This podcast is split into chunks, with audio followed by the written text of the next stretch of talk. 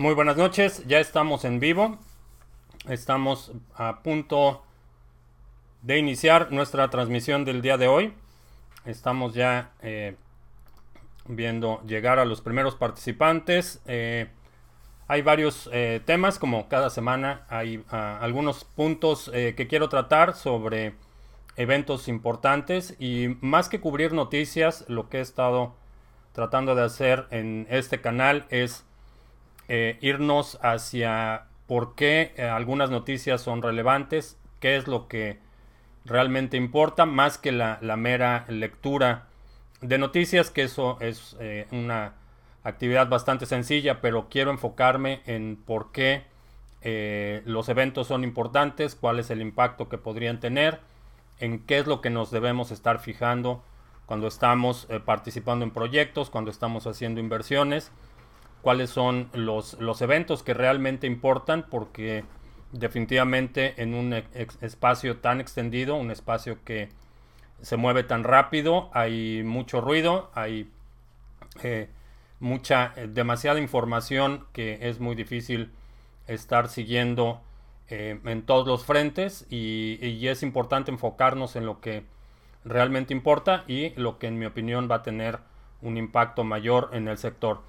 Por otro lado, también quiero aprovechar porque Hace unos días recibí un mensaje de alguien eh, eh, en tono de burla, decía que eh, no sabía de lo que yo de lo que estaba hablando porque Tron había subido, no sé, 20% o algo así en los últimos días, entonces que era un incompetente, etcétera, etcétera, etcétera. lo que el propósito de este canal no es decirte qué hacer, no es un canal de instrucciones, no es un canal de señales, eh, no, eh, no tengo la intención de decirte qué hacer. Eh, lo que hago en este canal es compartir qué es lo que estoy haciendo, por qué lo hago, qué es lo que hablo con otros inversionistas, qué es lo que estamos pensando, qué es lo que estamos haciendo, pero definitivamente no es un canal en el que te voy a decir compra esta moneda, vende esta moneda, no es un canal de señales y no es un canal de instrucciones en el sentido de que tengas que eh, seguir lo que estamos haciendo nosotros. Simplemente comparto eh, mi opinión, comparto mi perspectiva y definitivamente como inversionista es tu responsabilidad para mantener tu capital, buscar la información correcta, verificar la información que recibes, eh, validar lo que está sucediendo y tomar una decisión en función de tu propio perfil de riesgo, de tu tolerancia a las fluctuaciones, a todos los factores que eh, se involucran en un eh, escenario de inversión, pero definitivamente mi propósito, mi intención no es decirte qué hacer, simplemente es compartir lo que estoy haciendo, por qué lo estoy haciendo, en el caso específico de Tron. Eh, es una decisión personal, decidí no invertir en ese proyecto porque eh, plagiaron el, white paper, recibieron eh, dinero de los inversionistas basado en un white paper plagiado y eso definitivamente para mí es una señal de alerta y decidí no participar en ese proyecto. Eso no quiere decir que no puedas ganar dinero con el proyecto de la misma forma que puedes ganar eh, dinero en muchos proyectos, eh, pero no necesariamente son los proyectos en los que a mí me interesaría o me sentiría eh, tranquilo ganando dinero sabiendo que quienes promovieron el proyecto lo hicieron con una plataforma o con un ah, sustento engañoso. definitivamente se puede ganar dinero, el dinero que vas a estar ganando es dinero de inversionistas menos informados que tú. Entonces, eh, si para ti eso es suficiente, pues adelante. Saludos. Eh, Eddie, Sebastián, César Aros nos están acompañando en YouNow. Eh, me dicen que se está cortando mucho. estamos grabando la sesión. si quieres esperarte al final, terminamos de procesar la grabación y la vamos a publicar para eh, que lo puedas ver de forma más fluida. Desafortunadamente tenemos muy poco control en cuanto a la calidad de la retransmisión. Eh,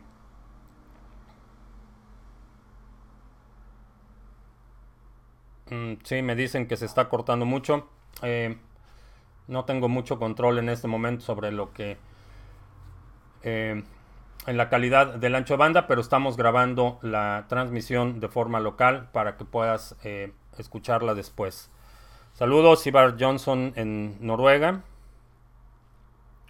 Eh, saludos a Manuel en Valencia. Leandro en Argentina.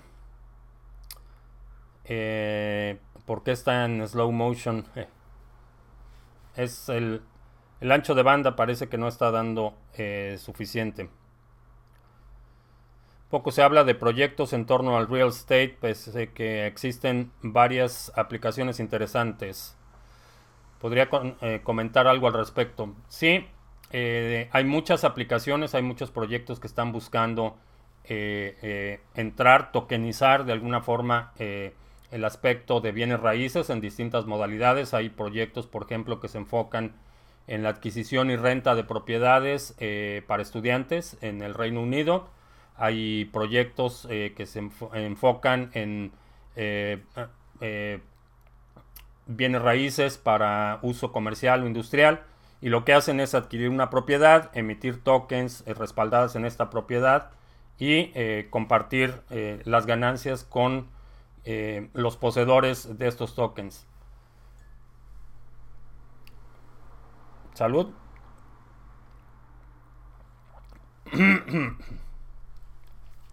Entonces, lo...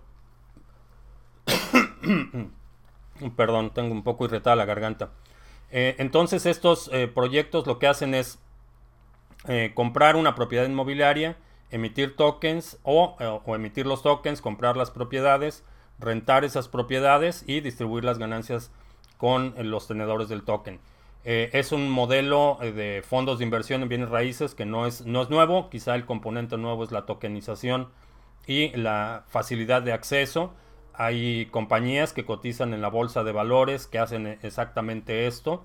Eh, compran propiedades eh, comerciales, las rentan y pagan un dividendo mensual a quienes tienen esta acción. El modelo ya es un modelo probado, es un modelo eficiente. Sin embargo, cuando hablamos eh, específicamente de, blockchain y de tecnologías descentralizadas, sigues teniendo el problema que quien controla eh, quien tiene la posesión legal de esa propiedad, ese bien raíz, eh, sigue siendo un punto de centralización, sigue siendo un punto vulnerable y eh, el factor de la confianza, necesitas tener la confianza de que la gente que emite ese token, que está administrando las propiedades, no solo tiene la competencia profesional para hacerlo, sino que desde el punto de vista jurídico están protegiendo los intereses de los inversionistas. Entonces es eh, similar a otros proyectos que están respaldados en algún bien físico, por ejemplo oro. Si compras eh, tokens eh, en un proyecto que está respaldado en oro, necesitas todavía tener ese componente de confianza de quien tiene el, el, oro en su posesión, quien tiene la custodia de ese bien físico, lo va a administrar con el mejor interés de eh, los inversionistas. Y eh, en ese sentido eh, creo que la, la, la, parte innovadora es quizá la emisión de los tokens y la distribución, pero sigue habiendo un, fuerte componente de centralización, de concentración y un componente en el que necesitas tener la confianza de quien tiene la, posesión o quien tiene la administración de estos bienes, lo va a hacer de forma correcta. Eh, en ese sentido, creo que hay proyectos eh, que han sido muy transparentes en cómo administran eh, sus bienes raíces, pero hay que considerar también que específicamente cuando hablamos de bienes raíces están íntimamente ligados a la jurisdicción en la que están ubicados estos bienes raíces.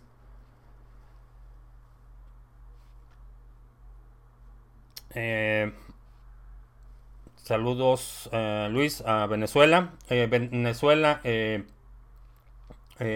hoy, hoy recibimos la noticia de que están embargando confiscando equipos de minería en las aduanas de Venezuela.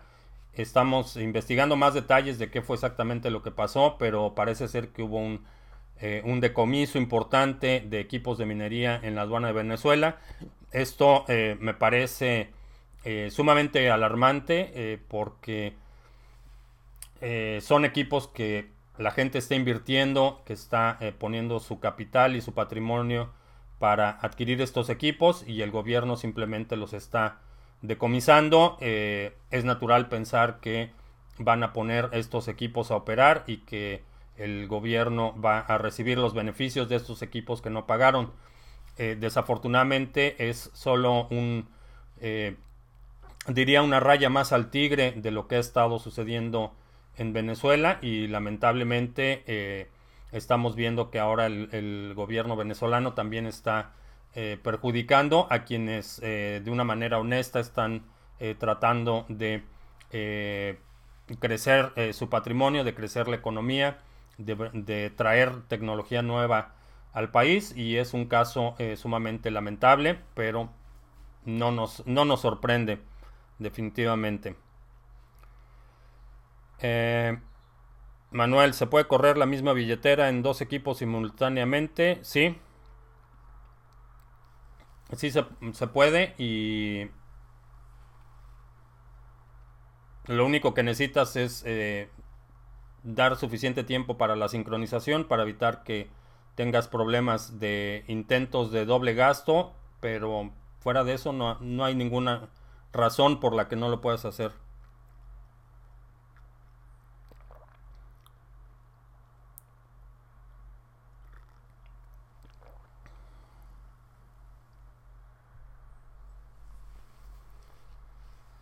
Eh, Hugo Javier pregunta, ¿cuál es la diferencia entre un fork y una bifurcación? Eh, ok, eh, hay, tres puntos que hay que entender aquí. primero, fork y bifurcación es, es lo mismo. Fork es el término en inglés que significa bifurcación. Específicamente hablando del sector de las criptomonedas y activos digitales, hay dos tipos de bifurcaciones. La primera bifurcación es una bifurcación del código, esto es eh, eh, en el repositorio donde se almacena el código, haces una copia de ese código, ese es un fork a nivel de software. Y cuando hablamos de forks a nivel de la cadena, quiere decir que haces una copia de la cadena, haces una modificación al software que está corriendo esta cadena y produces una copia exacta de la cadena de la que estás haciendo el hard fork. Eh, esto lo hemos visto en muchas monedas. Es una eh, el primer eh, tipo de fork es cuando copias el software, haces la modificación del software y creas una nueva cadena desde el bloque Génesis. Y el otro tipo de bifurcación o hard fork es cuando copias un software que está corriendo lo modificas y entonces eso produce una eh, fractura en la cadena, eh, produce una división en la cadena existente y haces una copia de todo el histórico de una cadena y a partir de la modificación del software empiezas a crear bloques nuevos y es ahí donde se separan las dos cadenas. Eh, esos son los términos más sencillos en lo que lo puedo explicar, pero cuando hablamos de bifurcaciones generalmente hablamos de, hard forks en el que se va a hacer una copia de la cadena. Esto es lo que va a suceder eh, con Bcash eh, en, algún momento en el mes de mayo. Van a hacer una bifurcación, van a crear dos monedas. Eh, esperan que la cadena anterior desaparezca, pero no creo que vaya a ser el caso. Creo que alguien más va a continuar esa cadena. Entonces vas a tener dos versiones de Bcash. No es la primera bifurcación que hacen, ya tuvieron una bifurcación anterior. Y eh, este es un, modelo que hemos estado eh, viendo en las criptomonedas. Ahora, ¿por qué se dan las bifurcaciones? Eh, las bifurcaciones a nivel de, la cadena es una medida de seguridad. Esto previene que haya guerras civiles dentro de las monedas. lo que sucede es que si hay un grupo suficientemente grande en una comunidad, que decide que algún parámetro del software debe ser distinto o que alguna característica de la moneda debe ser distinta, pueden separarse de la cadena principal, crear su propio proyecto. En algunos casos crecen más que la cadena original, pero tienen esa opción y es una opción de seguridad que te permite decidir cómo es que quieres eh, administrar un proyecto, cómo es eh, que quieres correr un proyecto, eh, si, quieres una característica específica en una moneda, puedes hacer una copia de la, cadena principal y entonces si hay suficiente soporte o suficiente apoyo de la comunidad, ese proyecto puede continuar. Es el ejemplo de Ethereum Classic, fue así como surgió Ethereum Classic, hubo eh, en julio, julio, del año pasado, hubo una disputa por eh, el control de eh, Bitcoin. Bueno, no, no fue el año pasado, fue el año anterior, 2016. en junio del 2016 hubo ahí una, disputa por el, cómo debía administrarse la, la, cuestión de la inmutabilidad en Ethereum, eh, hubo un grupo que se opuso a las eh, resoluciones que se tomaron, entonces se creó Ethereum Classic con una mística, con una filosofía distinta. Eh, Ethereum Classic ha sobrevivido, ha, mantenido su desarrollo, su propio mapa de desarrollo y es por esta razón que tenemos las bifurcaciones, es un mecanismo de seguridad para impedir que un grupo que no está conforme con alguna característica del proyecto, se sienta que tenga que atacar el proyecto en su conjunto.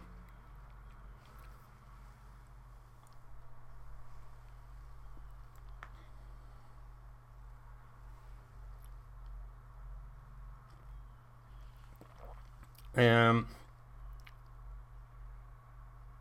Dedalus em, La billetera para Linux. Eh, creo que ya está la, versión de Linux de Dedalus. Y para hacer el staking eh, todavía no se... Todavía no se puede hacer staking de ADA. Estamos eh, esperando que distribuyan el software para hacer los pools de staking. creo que va a ser probablemente un, mes más que se lleve todo este proceso para poder empezar a hacer staking en la red de Cardano. Saludos, Emma, a San Diego, California. Vamos a ver por aquí. En YouNow tenemos a Miguel. Eh, moneda Propi de, Real Estate. Eh, comenté hace unos minutos sobre la situación de, Real Estate y proyectos de bienes raíces. Eh, todos estos proyectos requieren que eh, sobre todo hagas mucho una verificación muy cautelosa, muy minuciosa de quiénes están administrando el proyecto, cuál es su capacidad, cuál es la estructura legal, porque finalmente quien tenga la custodia de esos bienes raíces va a tener control sobre el token, sobre la distribución y tiene la responsabilidad no solo moral, sino legal de estos bienes raíces y y cuando hablamos de bienes raíces hay muchas cosas que pueden eh, salir mal.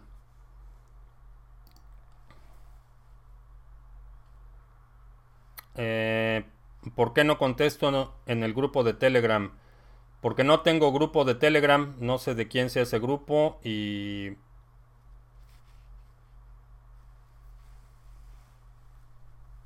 Probablemente sea alguien que esté... Eh, suplantándome, pero no tengo grupo en Telegram.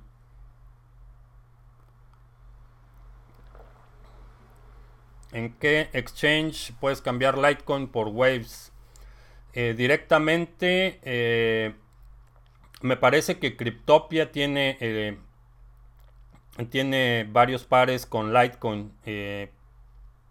La mayoría de los exchanges vas a tener que hacer el intercambio de Litecoin por Bitcoin o alguna otra moneda y después a eh, Waves directamente.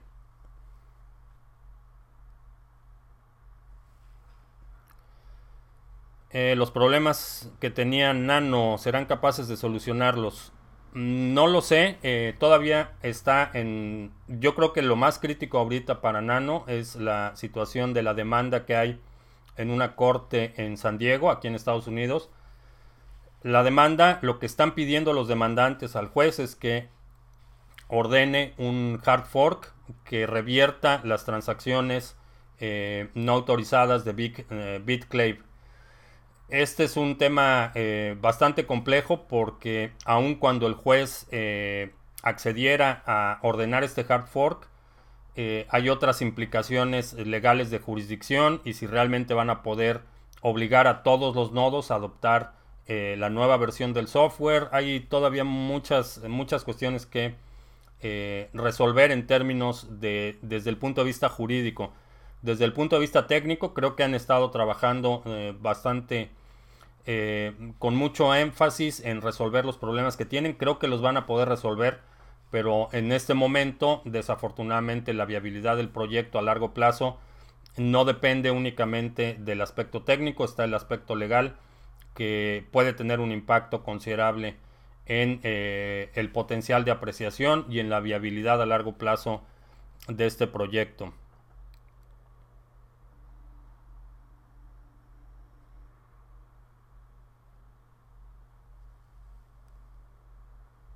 Ah,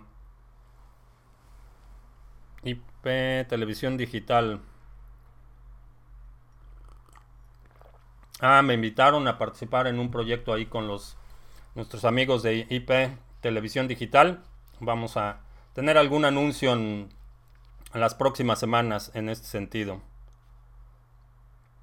También eh, recibí una invitación para participar en un congreso en eh, Bolivia, en La Paz. Eh, no voy a estar físicamente ahí, pero es el 12 de mayo en La Paz. Si, estás en Bolivia, va a ser es un evento organizado por la Asociación de eh, Blockchain en Bolivia y el evento va a ser el 12 de mayo. Eh, en el Centro de Comunicaciones La Paz, a un lado de eh, Correos de Bolivia. Empieza a las 8.30 de la mañana y termina a la 1 15 de la tarde. Entonces, si estás en, La Paz, eh, es un evento importante porque eh, Bolivia declaró ilegales las criptomonedas. Es una situación que creo que le atañe a todos los bolivianos. Es una actividad que creo que presenta una oportunidad enorme para el desarrollo económico y tecnológico de toda Latinoamérica y es lamentable que gobiernos estén tomando estas eh, actitudes en torno a una nueva tecnología que probablemente ni siquiera entienden. Entonces, apoyar este tipo de esfuerzos eh, organizados en eh, países es, creo que es un, esfuerzo encomiable y si estás en Bolivia, es importante que asistas a este evento. Repito, es el 12 de mayo, de 8 de la mañana a 1 de la tarde, en el Centro de Comunicaciones de La Paz, que está a un lado de Correos en Bolivia. La Paz.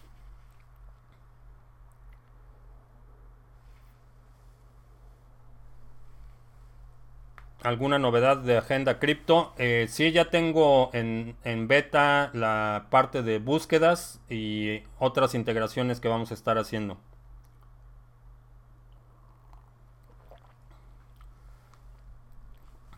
Eh, no, no ha habido ningún pronunciamiento. Hoy eh, varios exchanges suspendieron el depósito y retiro de monedas de tokens RC20. Parece que descubrieron una vulnerabilidad en la ejecución de algunos contratos, que no será la primera y, no me sorprende porque es, esto es algo que hemos visto de forma recurrente en los contratos de Ethereum, que eh, por la forma en la que están eh, diseñados eh, tienen muchas vulnerabilidades, tienen muchos puntos de falla. no he escuchado ninguna, ningún pronunciamiento oficial por parte de la Fundación Ethereum o de Vitalik, pero Creo que eh, esto está, está dando pie a que mucha gente mueva sus proyectos a otras cadenas. Creo que esto es algo que vamos a ver con mayor frecuencia en los próximos meses. Eh, sé personalmente de tres proyectos que se van a estar moviendo de Ethereum a, otros, eh, a otras eh, plataformas y definitivamente creo que en ese sentido Ethereum se está quedando rezagado que si sea algo de la demanda colectiva a Gigawatt por no cumplir en tiempos de entrega de tokens y equipo. Eh, no, no tengo detalles sobre la demanda. Sé que habían puesto una demanda hace finales del año pasado, eh, pero tenía que ver más bien con la propiedad intelectual. Había otros eh, otros argumentos, no necesariamente con la distribución de tokens o equipos. Voy a investigar sobre ese asunto.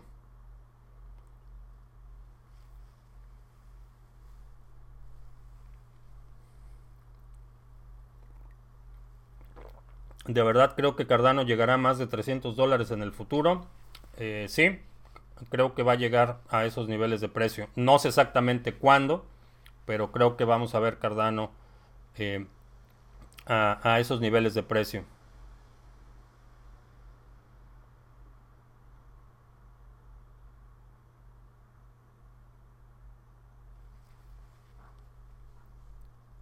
Vamos a ver acá.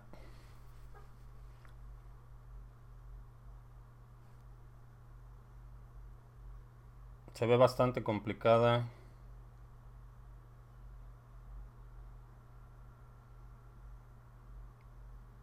Saludos a El Salvador.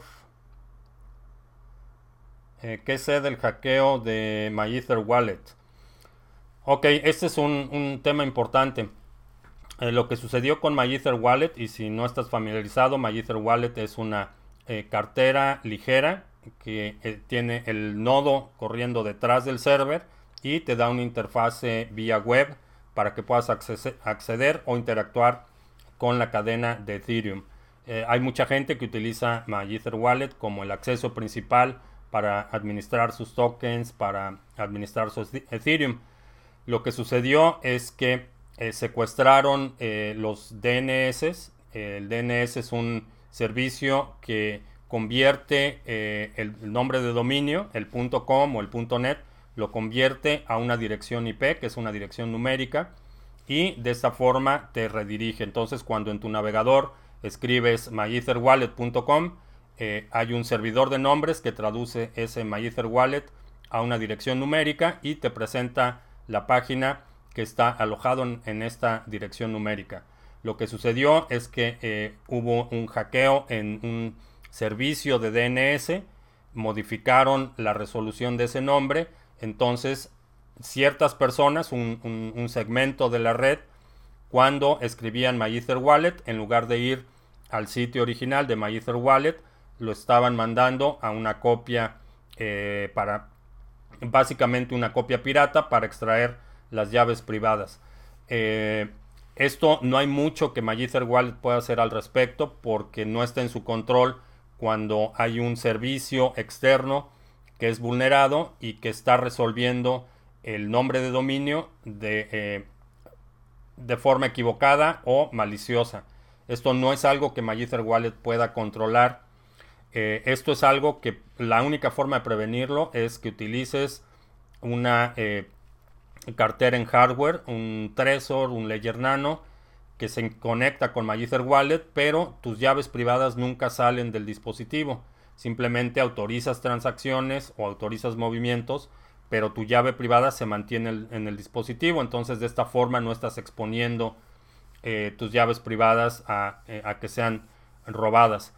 Eh, esta es una de las razones por las que recomiendo no utilizar carteras vía web porque pueden ser vulnerables y hay muchos puntos de falla, no solo eh, tu computadora, no solo eh, tu internet, no solo tu navegador, no solo tu proveedor de acceso, sino ya hay muchos niveles en los que pueden ser vulnerados. Entonces, mientras más puntos de interacción hay entre tus llaves privadas y, una cartera, más puntos vulnerables existen.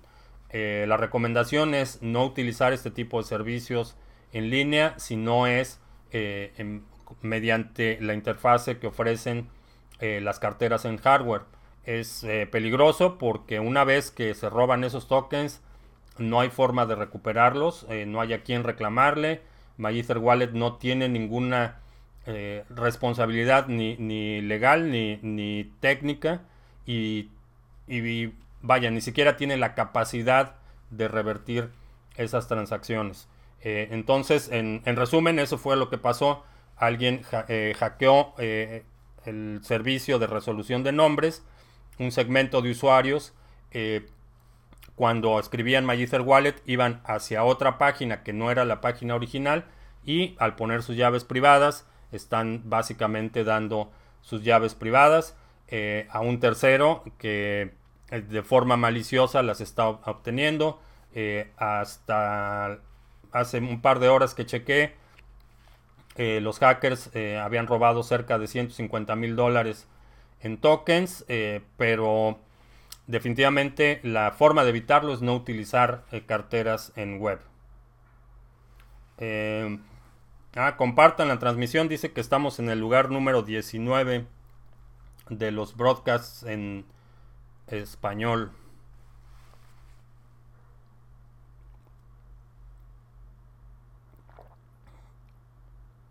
Eso del DNS puede ser modificado en todas las monedas. El DNS es un es infraestructura de internet. Afecta no solo monedas, afecta todos los sitios web.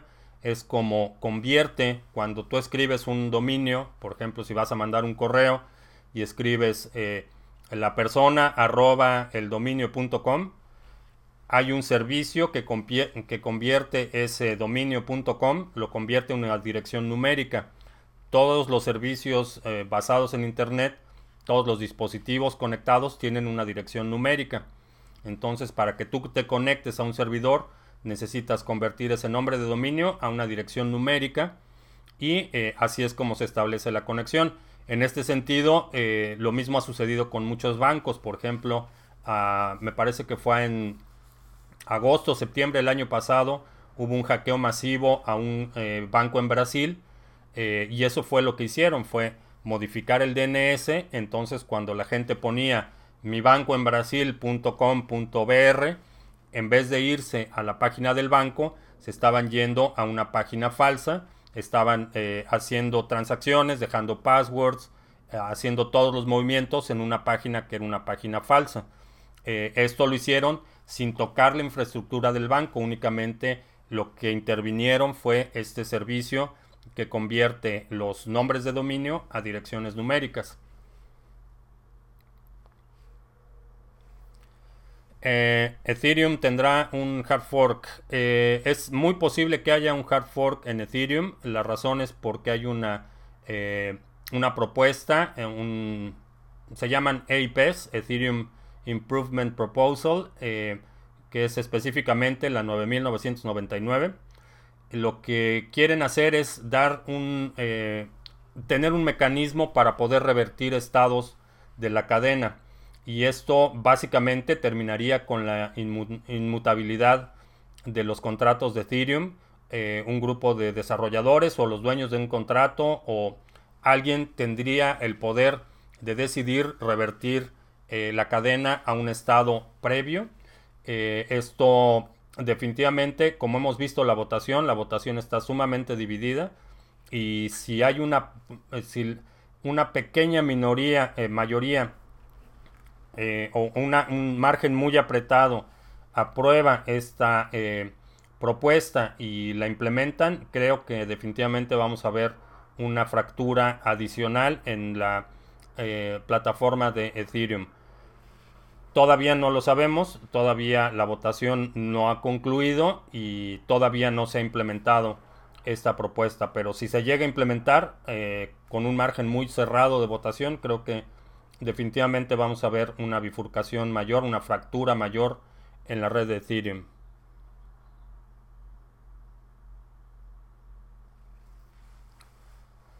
Los exchanges Los exchanges descentralizados son el futuro, ¿sí?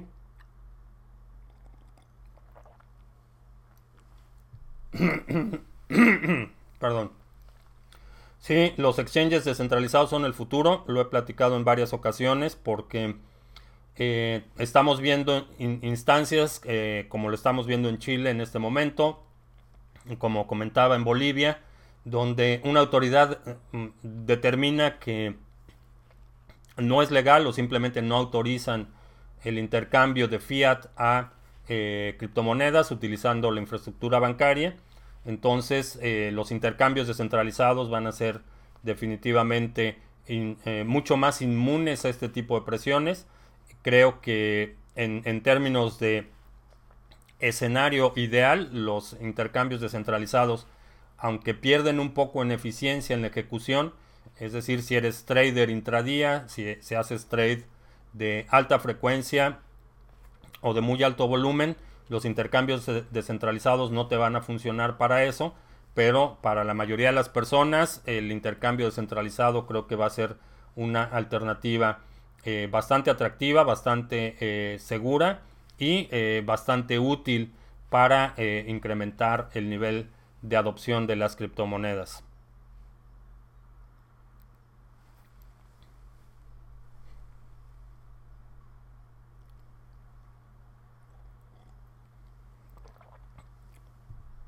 EU ha demandado a Coinbase. Eh, no sé.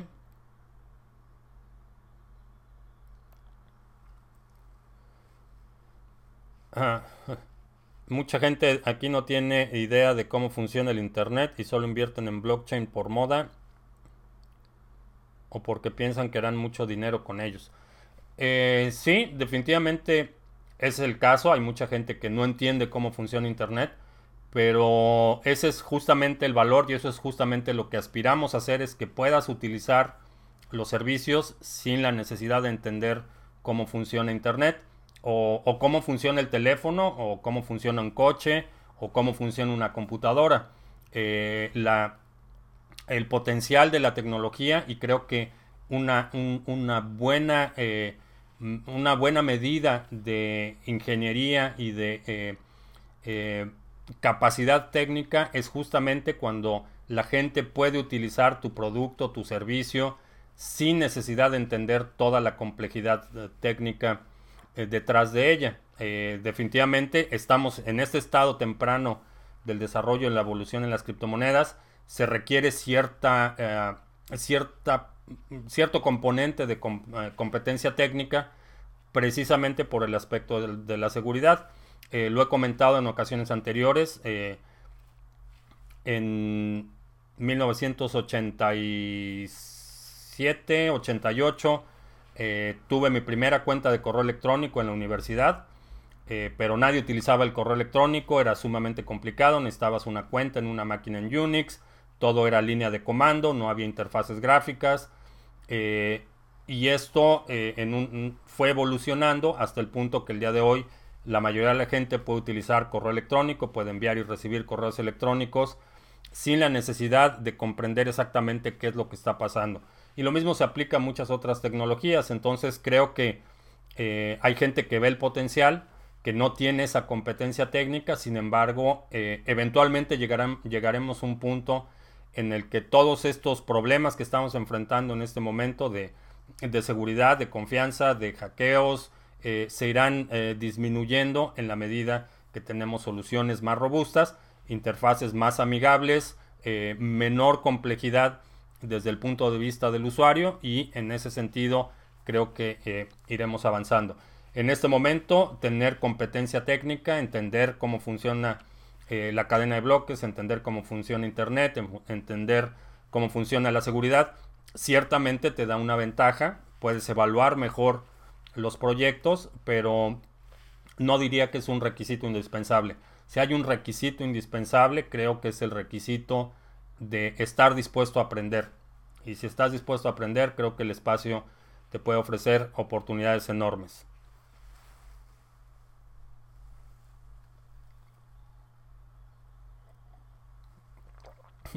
Alguien dice que necesito bajarle el nivel al micrófono, pues bájale el volumen a tu computadora.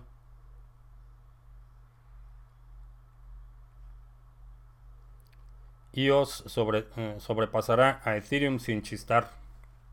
Eh, no sé, vamos, está por verse.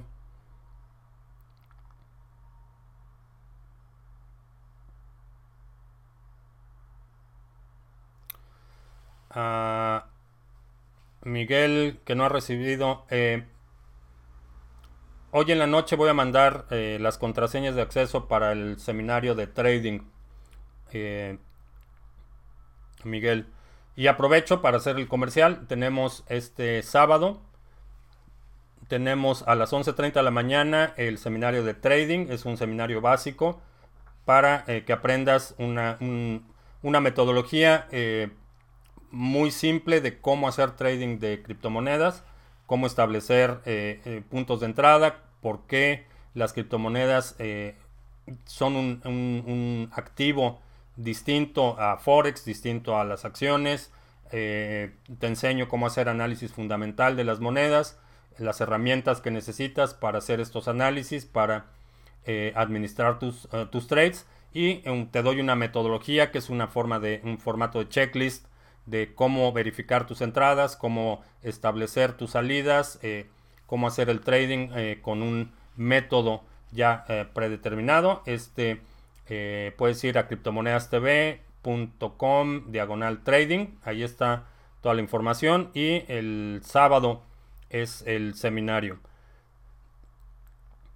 Después, el 5 de mayo, tenemos la sesión del grupo privado. En este grupo nos reunimos una vez al mes. es un grupo de 25 inversionistas y hablamos de proyectos en los que vamos a invertir en, eh, el mes.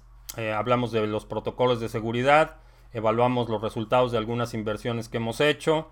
Eh, hacemos, vamos a, continuar con el tema de proyectos de flujo de efectivo, que es un tema que iniciamos el mes pasado para que puedas agregar algunos activos y algunos proyectos que te van a ayudar al flujo de efectivo en tu portafolio de criptomonedas. Esto es el 5 de mayo a las 11.30. Después el 12 de mayo tenemos dos eventos a las eh, empieza a las 8 de la mañana el evento en La Paz, eh, Bolivia. Eh, también voy a estar dando una conferencia ese mismo día en el Bitcoin y Ethereum Crypto Summit, que es aquí en la ciudad de Dallas. Del 17, del 14 al 16 de septiembre vamos a tener una mega conferencia aquí en el Centro de Convenciones de Dallas. Estamos esperando 5.000 participantes de todo el mundo y vamos a tener un pabellón hispano. Vamos a estar promoviendo proyectos de Latinoamérica. Eh, vamos a tener traducción simultánea en, los dos eventos, eh, en el pabellón hispano y en la conferencia principal. Voy a estar también hablando en este evento y eh, creo que es uno de los eventos más importantes del año. Van a estar las figuras más influyentes en el sector de las criptomonedas.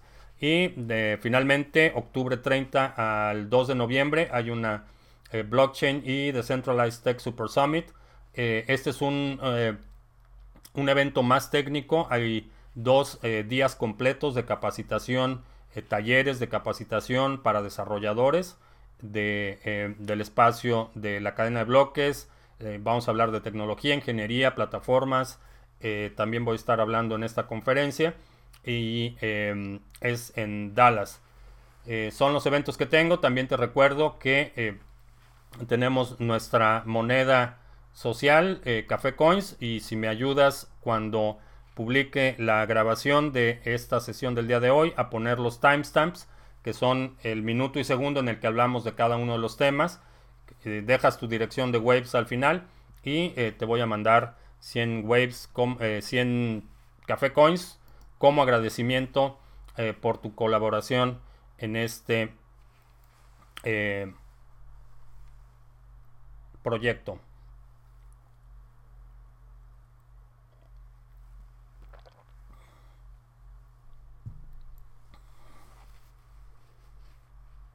Eh, sí, Global. Dicen que ofrecer minería en la nube, pero es multinivel donde te ofrecen comisiones fijas por referir a personas que inviertan. Eh, no estoy familiarizado con el proyecto, pero En general, esa combinación de minería en la nube y multinivel me parece sospechosa. Eh, básicamente porque para la, minería en este momento los márgenes son muy apretados.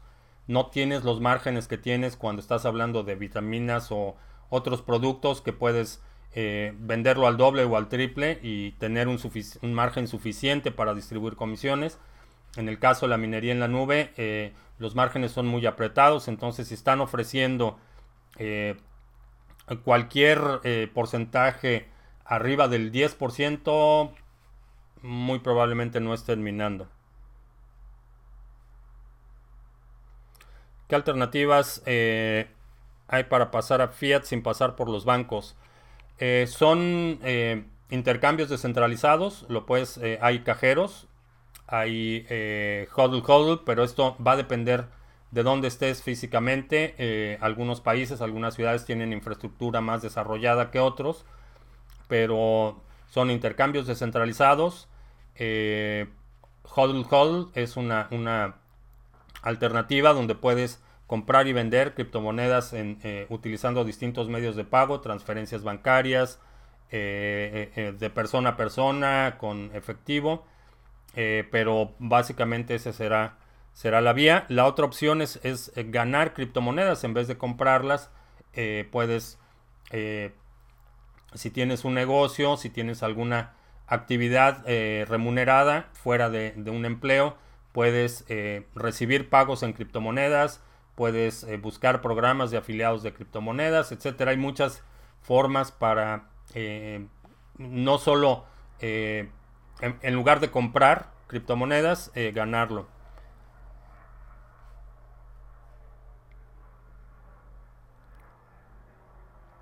KuCoin es un proyecto interesante, creo que tienen un, buen modelo. En términos de si es confiable, Depende del contexto de lo que te refieres con confiable. Tiene definitivamente un riesgo. Es un intercambio centralizado. Eh, hay custodia de tus criptomonedas. Entonces, en ese sentido, eh, tiene su, su componente de riesgo.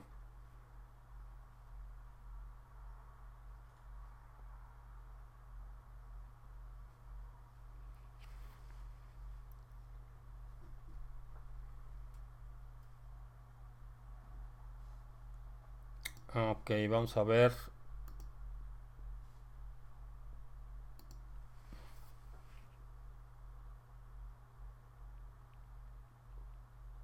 ¿Cuáles plataformas que se cambian en vez de... Ah, eh, las, plataformas que eh, creo que se van a... Eh, los proyectos que se están moviendo, por ejemplo, eh, eh, Tutelius, que es un proyecto eh, basado en España para incentivar la educación, es una plataforma que tiene cursos, que paga a, los a quienes publican sus cursos, a quienes toman los cursos, entonces el token está basado en, el aspecto de la educación.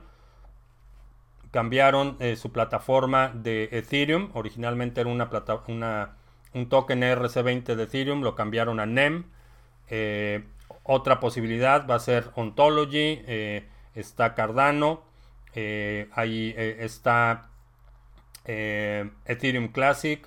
Hay muchas plataformas que están ofreciendo esta, este componente de contratos inteligentes y van a empezar a competir por los proyectos si, si seguimos teniendo este, estos problemas, no solo de escalación, sino de dirección que está tomando Ethereum.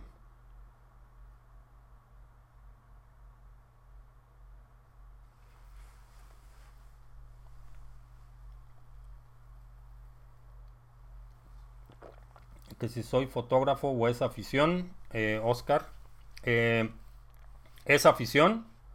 No soy fotógrafo profesional, pero el equipo que tengo aquí atrás es para grabar videos y otros proyectos, eh, básicamente video, no tanto fotografía.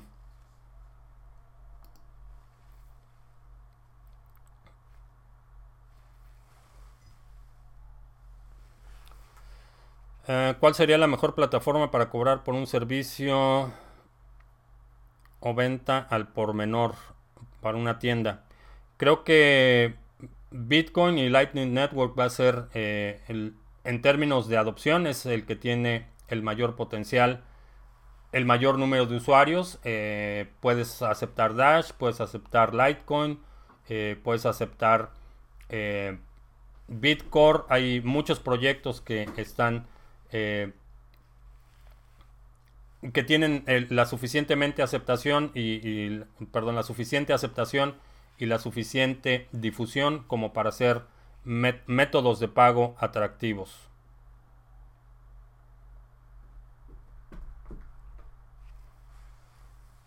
Eh, ¿Por qué Hashflare te cobra 70% de comisión?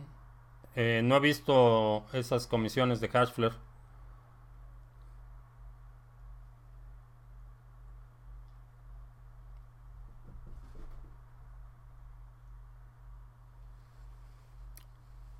A ver.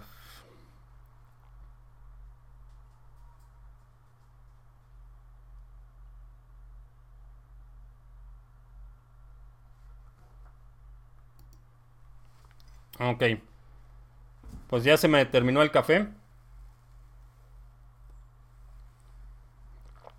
Hay muchas solicitudes de eh, revisar proyectos específicos. Eh, en general te voy a dar tres tips cuando estás evaluando proyectos. La primera pregunta que necesitas hacerte es si el proyecto realmente está resolviendo un problema, si hay una necesidad inminente o si hay una eh, situación que realmente están resolviendo. Eh, tenemos en este momento hay cerca de 2.000 monedas, eh, por, por, lo menos, que están listadas en, por ejemplo, en CoinMarketCap. Hay cerca de 2.000 activos distintos que están listados ahí y eh, difícilmente vas a encontrar un proyecto nuevo que esté eh, tratando de resolver un problema que no esté alguien más tratando de resolver. Entonces, eh, para mí, cada vez que evalúo un proyecto, la primera pregunta es si realmente está resolviendo un problema. Si realmente está resolviendo un problema, entonces la siguiente pregunta es si la gente que está proponiendo la solución tiene la capacidad técnica o los recursos para ejecutar esta solución. Ese es el segundo, el segundo punto. Y el tercer punto es si es algo que eh, tiene cabida en tu portafolio, si tu, tu, estrategia de inversión está enfocada en ese tipo de soluciones, cuál es el perfil de riesgo de tu portafolio, si tienes, por ejemplo, varios activos en el mismo sector, si tienes muchas monedas en el sector, eh, por ejemplo, de juegos de azar, tu exposición a ese sector es demasiado alta, entonces quizá si hay una nueva moneda en ese mismo sector, no te convendría tanto invertir que eh, porque expones o, incrementas la exposición de riesgo a un sector en particular. Entonces hay muchas, eh, muchas formas de evaluar los activos, pero básicamente las, las primeras preguntas que te tienes que hacer antes de dejarte llevar por eh, por la moda o por los anuncios o por eh, que alguien muy reconocido está hablando de esta moneda es si esa moneda o ese proyecto realmente está, está resolviendo un problema, si la gente que está proponiendo el, eh, el, proyecto tiene la capacidad o tiene la experiencia para ejecutar esta solución. Y la tercera es más personal, es si tengo, por ejemplo, en mi portafolio muchas monedas eh, de plataformas de contratos inteligentes, quizá no sea muy, muy eh, adecuado agregar una más, quizá sea más adecuado buscar otro sector, eh, otro tipo de, de solución, otro, otra industria para tener un portafolio mucho más balanceado. Eh, si me parece que Calisto resuelve el problema que se plantea, creo que sí. Creo que sí. Eh, Calisto, y este es uno de los problemas que hablábamos de, Ethereum, por cómo está diseñado, perdón, por cómo está diseñado, tiene muchos problemas en la ejecución de sus contratos y la auditoría. Eh, cada vez que evalúo un ICO, cada vez que evalúo un proyecto, lo primero que hago es preguntar si hay una auditoría del contrato inteligente, porque quiero saber que una vez que se implemente ese contrato, no va a tener problemas de ejecución, no va a haber fondos perdidos, no va a haber fondos eh, como lo que vimos con PayPro, que fue un ICO, recaudaron eh, medio millón de euros eh, y a la hora de implementar el contrato final lo hicieron mal, todos, todo el dinero de los inversionistas se fue una cuenta que no se puede recuperar.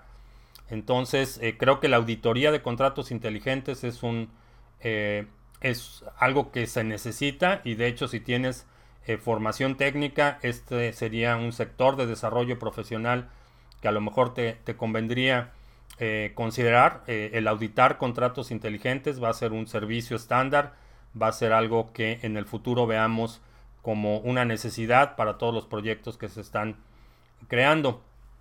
En ese sentido creo que sí, resuelve un problema.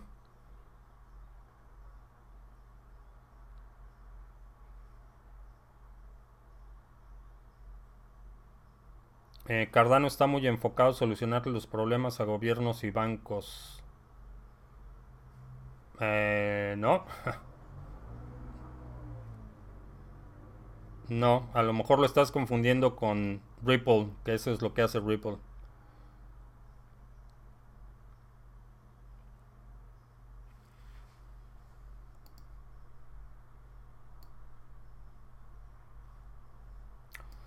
Bien, eh, pues vamos a dar por terminado a nuestra sesión del día de hoy. Te agradezco mucho que me hayas acompañado. Te recuerdo que grabamos la sesión. Eh, vamos a procesar la grabación y publicar una versión de más alta calidad en YouTube para eh, que puedas verlo. Al final, si pones los timestamps con las preguntas y los temas que tratamos el día de hoy y tu dirección de waves, te voy a mandar 100 café coins. Por mi parte es todo. Gracias y hasta la próxima.